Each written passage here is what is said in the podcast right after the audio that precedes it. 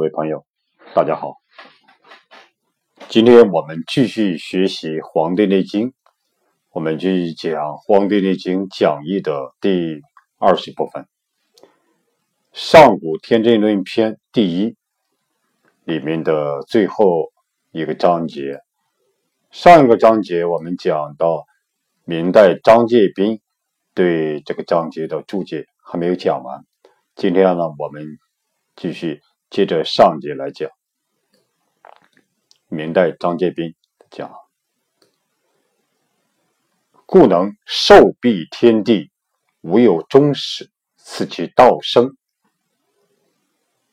这个“蔽”受蔽天地，这个“蔽”是静的意思。张介宾讲，这是静的意思。他讲：“真人体合于道，故。”后天地而生，原天地之始；先天地而化，要天地之中。行去而心在，气散而神存，故能受蔽天地而与道俱生也。张建斌讲，真人。体合于道，真人的体形体合于天道，故后天地而生，就是先于天地而出生。原天地之始，就是还原天地刚开始的状态。原天地之始，他能做到啊，还原天地刚开始的状态。先天地而化，就是先于天地而去变化。先天地而化，要天地之中，知道天地最终的关要。要天地之中，行去而心在，气散而神存。行去而心在，形体失去了，然而呢，心存在还存在。气散而神存，气散失没了，而神明还存在，故能受蔽天地而与道俱生也。所以能啊和天地一样，这种寿命能尽天地而和道同时生也，与道俱生也。这就是故能受蔽天地。唯有终始，此即道生。中古之时，有智人者，纯德全道。有智人者，这个智，张杰斌讲，这是极的意思，就是极致的啊。智人就是极致的人，极致的人，纯德。纯德全道，这个纯三点水一个响，这个纯啊，这个纯是厚的意思，厚也。所以他讲至极之人，其德厚，其道全也。就中古时期的这个智人啊，就是至极之人，他就是说其德厚，德行啊，非常的这种厚重。其道全，这种道天道这种全不偏啊，不亏，其道全。合于阴阳，调于四时，和合也，就是和阴阳之变化啊，合于阴阳，就是和阴阳之变化。调是顺也啊，顺顺时令之往来。啊，顺时令之往来，春夏秋冬这个时令的往来顺于它啊，这调于四时，和阴阳调于四时，就是和阴阳之变化啊，顺时令之往来，去世离俗，积精全神，去世离俗，张建斌讲是藏藏形隐迹也。藏什么？藏形体，隐什么？隐踪迹啊！藏其形体，隐其踪迹啊！藏形隐迹也，就是去世离俗。积精全神，就是聚精会神，就是聚精会神也。积精积精全神，张杰斌解释就是聚精会神的意思。游行天地之间，视听八远之外。他讲啊，至道之人，动以天行，故神游宇宙。明察无外，故闻见八荒。张建斌讲，就说至道之人，动以天行，就像就是和天一样行动，动以天行，故神游宇宙。所以呢，神明游于宇宙，就是至道之人，动于天行，故神游宇宙，像天一样在在行动，所以神明游于宇宙，明察无外。这个无外，无外就无内，没有内外之分，没有内外之分，故体性清净光明，一切都清清楚楚。所以说，明察无外，无外就没有内，它相对应的没有外了就没有内，所以没有内外之分，故体性清净光明，一切都清清楚楚。故闻见八荒，所以呢，就能闻是听到，见是看见，八荒八荒之外，所以能听到看见啊，八荒之外，这种听到非常八荒之外非常微弱的声音，看到八荒之外非常细小的这种物质，这就是说。游行天地之间，视听八远之外，此盖益其寿命而强者也，亦归于真人。他讲：此虽同之，此虽同归于真人，然但能延寿而不衰，以益于寿必天地天地者也，故曰益也。有间之词也，什么意思呢？就是说，此虽然同归于真人，这人在这里看啊，都像真人一样，然只能延寿而不衰。就是说，然但能延寿而不衰，就是说，这里只只能延延存、延续寿命而不衰，这叫。以异于受必天地者也啊，已经不同于受必天地者了，就是已经不同于真人了。所以说，故曰异也。有间之词啊，就是说有共其不同之词啊，不同的这种语言，不同的这种描写啊，词汇。所以说，这就是说，虽然同归于真人，这个智人啊啊，虽然同归于真人。但这里呢，他只能延寿而不衰，但和这种寿必天地者的真人已经不同了啊！这种真人是寿必天地啊，不存在延寿和不衰这种现象，所以智人他做不到寿比天地，所以这里讲他只盖益其寿命而强者也，所以说他只能延寿而不衰啊，所以同。寿比天地的真人啊是不一样的，真人是和天地啊寿命是一样的啊，所以这里这里有差别。长节篇章解释啊。其次有圣人者，处天地之和，从八方之理。他这样解释啊，次真人智人者谓之圣人，就次于真人智人的啊。被称为圣人，圣人的圣是大而化也，大广大化变化，就广大而变化啊，被称为圣啊。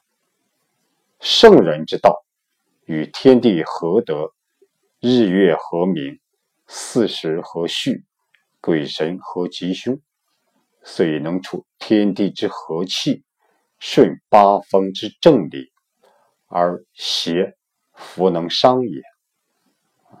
所以圣人之道啊，这个圣人，所以他能与天地合其德，与日月合其明，与四时合其序，与鬼神合其吉凶。所以呢，能处天地之和，能处于天地之和气啊，这很关键处天地之和气，顺八风之正理。所以呢，邪这种邪气复能伤也，它不能伤害到他啊。所以这种圣人处天地之和气，顺八风之正理，所以呢，邪气不能够伤害到他。是适于于世俗之间，无会嗔之心。这个事就是安便也，张杰斌解释就是安心方便也。会是怒的意思，嗔是恶也。就是说，欲随同俗，自得其意，随欲皆安，故无嗔怒。什么意思？就是这个欲啊，虽同于世俗，但是呢，他能自得其意啊，自得这个意是合适的，他能得到啊，自得合适的方式。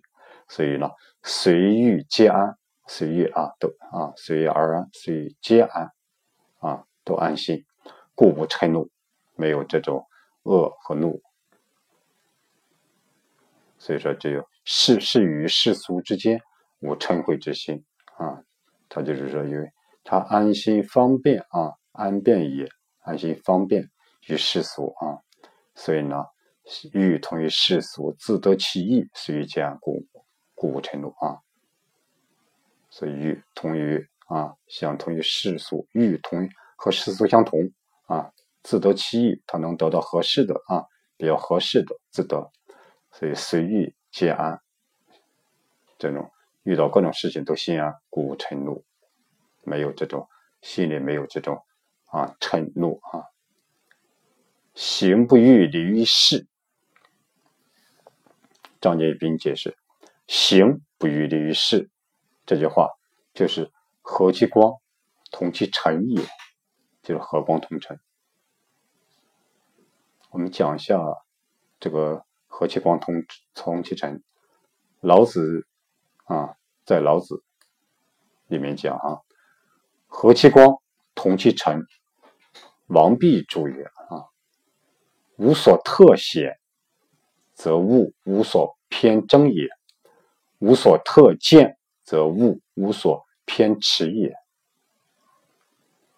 无所特显啊，没有特别炫耀的地方，没有特别推推崇的啊，就说无所特显，则物无所偏争。这个物就指的生命体的竞争，物的竞争就可以避免偏向啊，避免走啊走偏，避免偏向。无所特见。没有特别轻贱的，则物无所偏耻，耻辱的耻；没有特别轻贱的物的厌弃，就可以避免偏向。就是说，没有特别轻贱的物的厌弃，就可以避免偏向。这是王弼注。吴成，吴成注解和。和其光的和有平也，平静的平有平也，这就是平，就是掩绎的意思，掩绎、掩盖啊，抑制的意思，掩绎、掩盖、抑制，这就是平。同呢，同其尘的同，为其等而与之不异也，就其等和他一样，而和他啊，嗯。这种不义就是一样的意思，为其等而与之不义也，和他一样。他讲镜受尘者不光，镜子如果受了尘土之后，它就显露显露不出光光明来，显露不出光来，就净受尘者不光。凡光者终必暗，凡有光。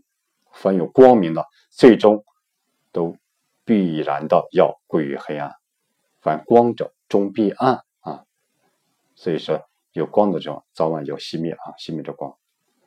故先自掩其光，以同乎彼之尘。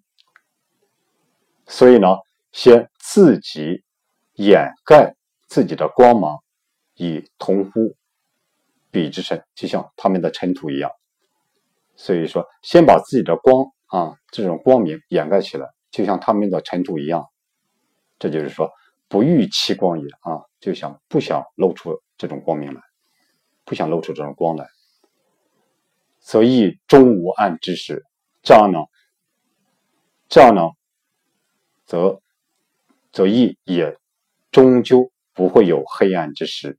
所以，则亦终无终无暗之时。这样呢？就是说，也终究也不会有啊这种黑暗之时，所以说把自己的光掩盖起来，这样呢就有这样就不会有黑暗，是吧？后以和光同尘，指随俗而处，不露锋芒啊。这后来呢，以和光同尘这个词指什么？指随俗啊，随俗而处啊，不露锋芒，不露锋芒的意思。这就是说。和其光，同其尘，就是行不离于世，行不欲离于世，就是和其光，同其尘的意思。这张节斌这样讲。背服装，背服装，张继斌解释说：五福五章，尊德之福。五福五章，尊德之福啊，就是尊重天德的这种服饰。五福五章。高陶墨曰：“高陶墨啊，曰是个人名。天命有德，五福五章哉？这个五福五章指服装上的五种不同文采，用于区别尊卑。就指服装上的五种不同的文采，用于区别啊这种尊卑。孔传，孔传里面讲五服。”指的哪五服呢？就是天子、诸侯、卿、大夫、士之服，就天子、诸侯、卿、大夫、士之服，他们的服装，尊卑彩章各异，所以命有德。所以尊卑彩章各异，所以命有德。这就是说五福五章啊，尊德之福。就我们这理解一下就可以啊。去不欲观于俗，上句是行不欲离于世，这句是去不欲观于俗。张继斌讲，圣人之心，外化而内不化，外化所以同人，故行不欲离于世；内内不化，所以全道，故。举不欲观于俗，观俗者，效尤之谓。什么意思啊？他说：圣人之心，圣人的心，外化而内不化，在外外化，它是有变化的；而内不化，而本性它不化，没有变化。就说外啊，它有变化，而本性不变化。外化虽同人啊，所以在外面这种形象的变化，所以说外化虽同人啊，同常人一样，同常人一样，所以叫同人。故行不欲离于世，所以这种行为不想啊，这种离于世啊，故就行不欲离于世。内不化，所以全道。因为他本性内的本性不化，所以全道，所以能全其道。故举不欲观于俗，所以他的举动不想啊。观于俗，这个观于俗是什么意思？意思呢，就是说效尤，就是仿效坏的行为。所以说这里讲就是，所以他举动不想仿效坏的行为，这内部化，所以全道嘛，他本性不变。所以他的举动啊，他的思想啊，举止，他不想仿效坏的行为，所以这样举不欲观于俗。这是张杰斌这样讲，说圣人之心外化而内不化，外化虽同人，故行不欲立于世；内不化虽全道，故举不欲观于俗。啊，就这意思。观俗者啊，效尤之谓，就是仿效坏的行为。所以说，这种举动不想，这种仿效坏的行为。外不劳形于世，内无思想之患。以舔鱼为物，以自得为功，形体不避，精神不散，亦可以百数。张继斌这样解释哈。以舔鱼为为物的这个舔，是静的意思；鱼是悦的意思。舔鱼就舔静愉悦。形体不弊啊，就是这个弊是坏的，形体不坏。外不劳形，则身安。就外不是形体劳累，所以说外不劳形，在外是身体是形体过于劳累，所以在身安，身子身体形体安定啊，故身安，故形体不弊，所以呢。这样就形体不坏，因为他身安，所以形体不坏。内无思想之患，内无思想则心静啊，就内无思想则心静，内无思想之患，内无思想的忧虑，所以呢，这样呢就心静，心就会宁静寂静，故精神无伤。这样呢，就会精神精神无伤，不会受到伤害。内外俱有养，指形体和思想都有所养，则天于自得，则天于自得而无耗损之患，故寿亦可以百数。则就是说，内外俱有养，则。恬静愉悦啊，自觉得意开心，意气洋洋，甚为自得。这样呢，就是说恬静自得，这就是说恬静愉悦啊，自觉得意开心，意气洋洋，甚为自得。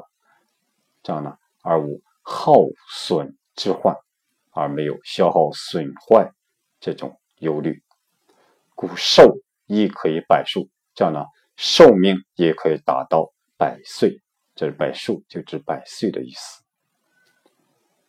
这就是说，这就是说智人。所以说，这啊，这只是圣人啊。所以说，圣人者，出天地之和，从八方之理，适宜于世俗之间，无秽尘之心，行不于离于世，背服章，举不于观于俗。外不劳形于世，内无思想之患，以天娱为物，以自得为功，形体不避，精神不散，亦可以百数。这就是说，这种圣人。其次有贤人者，法则天地。张杰斌张解释啊，次圣人者谓之贤人，就是说次于圣人的被称为贤人。贤是善的意思，贤善也。才德之称，就是才华和德行之称。法，法则天地的法是效也，就效法天地。则是事啊，这种成事，这种式子的式，一种样式的式啊。法则天地，天地之道，天地之道，张杰斌讲。天地之道，天圆地方，天高地厚，天覆地载，天动地静。乾为天，乾者见也，坤者顺也。君子之道，自强不息，安时处顺，能富能载，能包能容，可方可圆，可动可静，世节效仿天地之道。就刚才上面这些，这些都是效仿天地之道，都是效仿天地的。所以说，这个天地之道包括。张杰斌讲，天地之道就包括天圆地方、天高地厚、天覆地载、天动地静。乾为天，乾者见也，坤者顺也。君子之道，自强不息，安时处顺，能富能载，能包能容，可方可圆，可动可静。世界效法天之道，这些都是效法天地之道。象似日月，象。放也，就是仿，模仿的仿，像模仿也。似像似日月，似就是消也，就相似也，消，生肖的肖，就是相似的意思。长节编章讲就是日为阴，日为阳经，月为阴经，月以夜见，日以昼明，日中则泽。月盈则亏，日去则死，日来则生，故贤人相似之。这就是说，相似日月啊，模仿啊，相似这个日月啊，所以日为阳经，月为阴经，月以夜见。夜晚的夜啊，日以昼明，白天这个昼，日中则则，这个则是上面一个日，中间一个场，下面一个人，这个则。日中则则什么意思呢？就是说，则就是太阳西斜，日中则则就是太阳到了正午就要偏西，这种现象，比喻事物发展到一定程度就会向。相反的方向转化，这就是说，日中则则，月盈则亏。我们看一下啊，什么月盈则亏？在天文现象中，由于这个月球、地球和太阳三者相对位置的改变，我们从地球上观看月亮，就我们从地球上观看月亮，便有盈亏或圆缺的变化。在月球、在地球、月亮的运行过程中，我们观察到的月满的月相，会随着月球与太阳和地球相对位置的改变，逐渐呈现出残月的月相。在日常生活之中，我们可以观察到，蓄水满到最大限度，便会漫溢出来。所以，无论是月满则亏，还是水满才溢，用我国的一句名言说，就是物物极必反，也就是事物的矛盾运动和变化由量变开始，发展到一定程度，就会导致质变，矛盾就会转化到对立面去。月满不会永远不变，会向月亏转化。水满不会常住，会向溢出转化，这就是说月盈则亏啊。所以日去则死啊，这太阳离开之后就会死啊，万物就会死掉。日来则生啊，这种太阳啊来了之后，万物就会就会生长。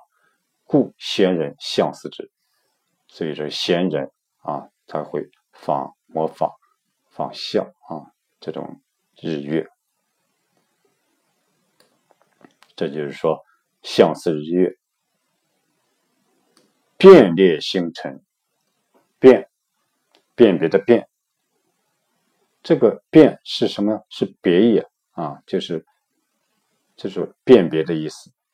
列，分解也，就分解的意思，就是辨别分解啊，这个星辰。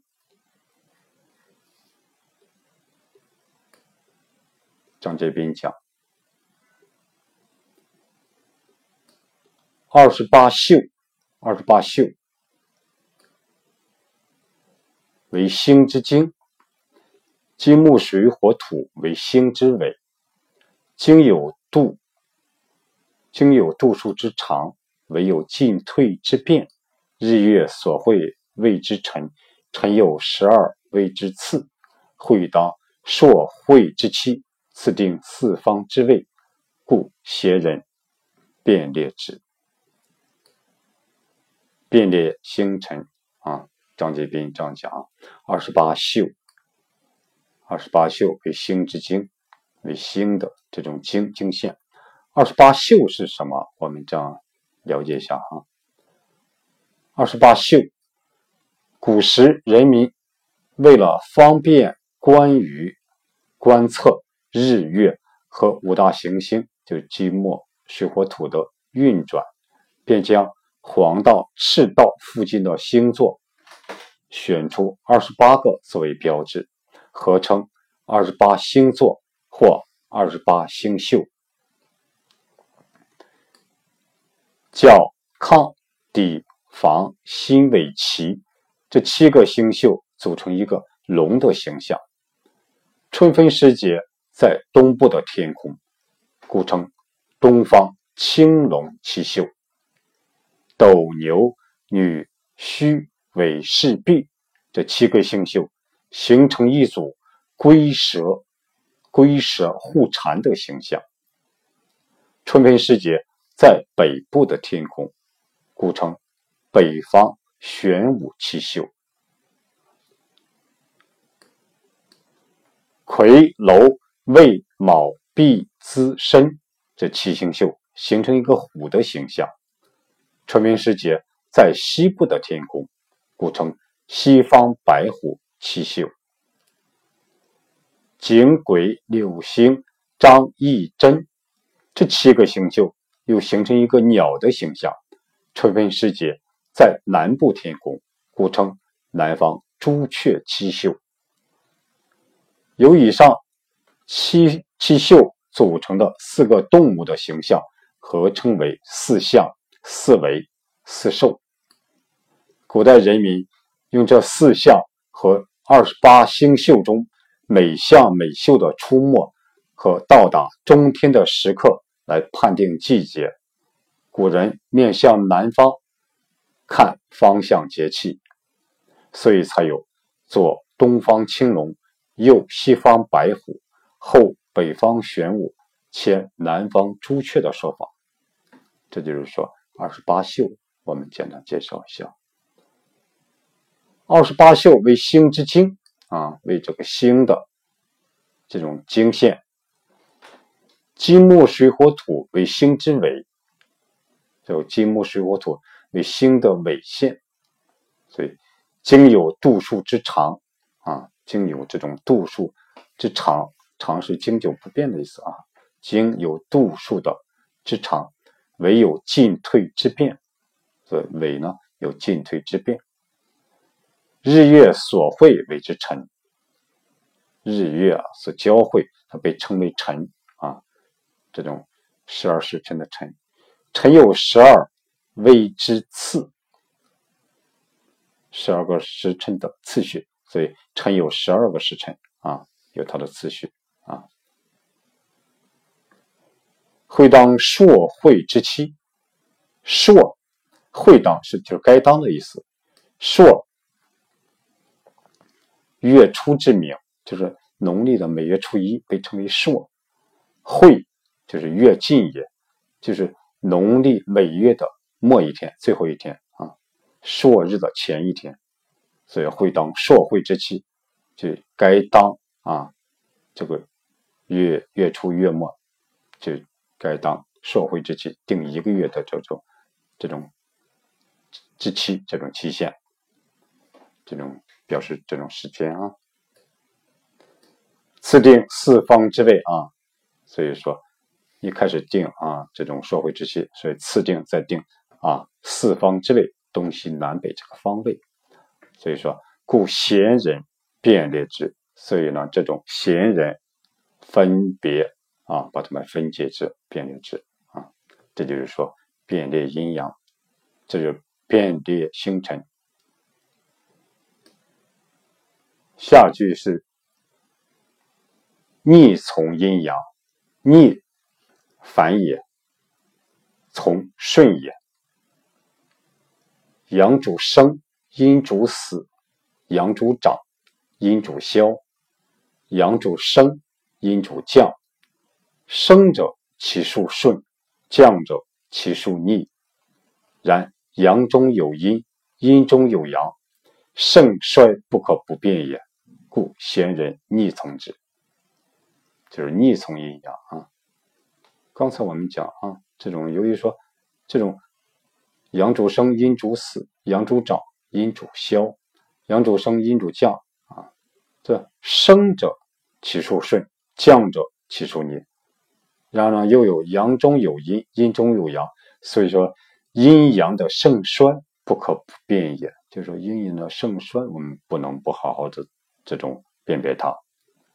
故先人逆从之，所以先人啊逆从之，就是说这种阴阳的盛衰，先人是这种不可不辨认，他他是辨别它逆从阴阳。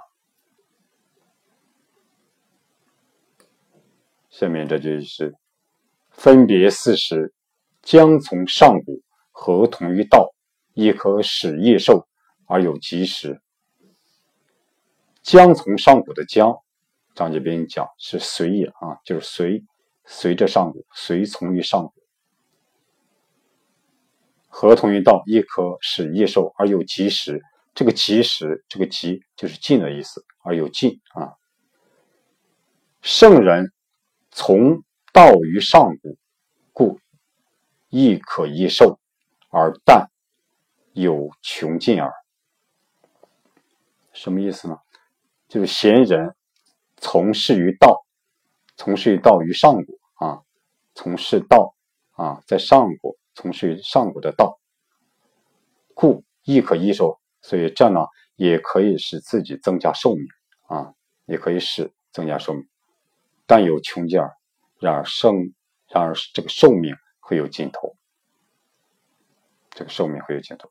虽然从事于上古的道，啊，这种修上，跟从于上古这个道，可以增加寿，但有这种但有穷尽。为什么他是仙人啊？呜呼！人操必化之气，托不停之运，鸟飞兔走，谁其免之？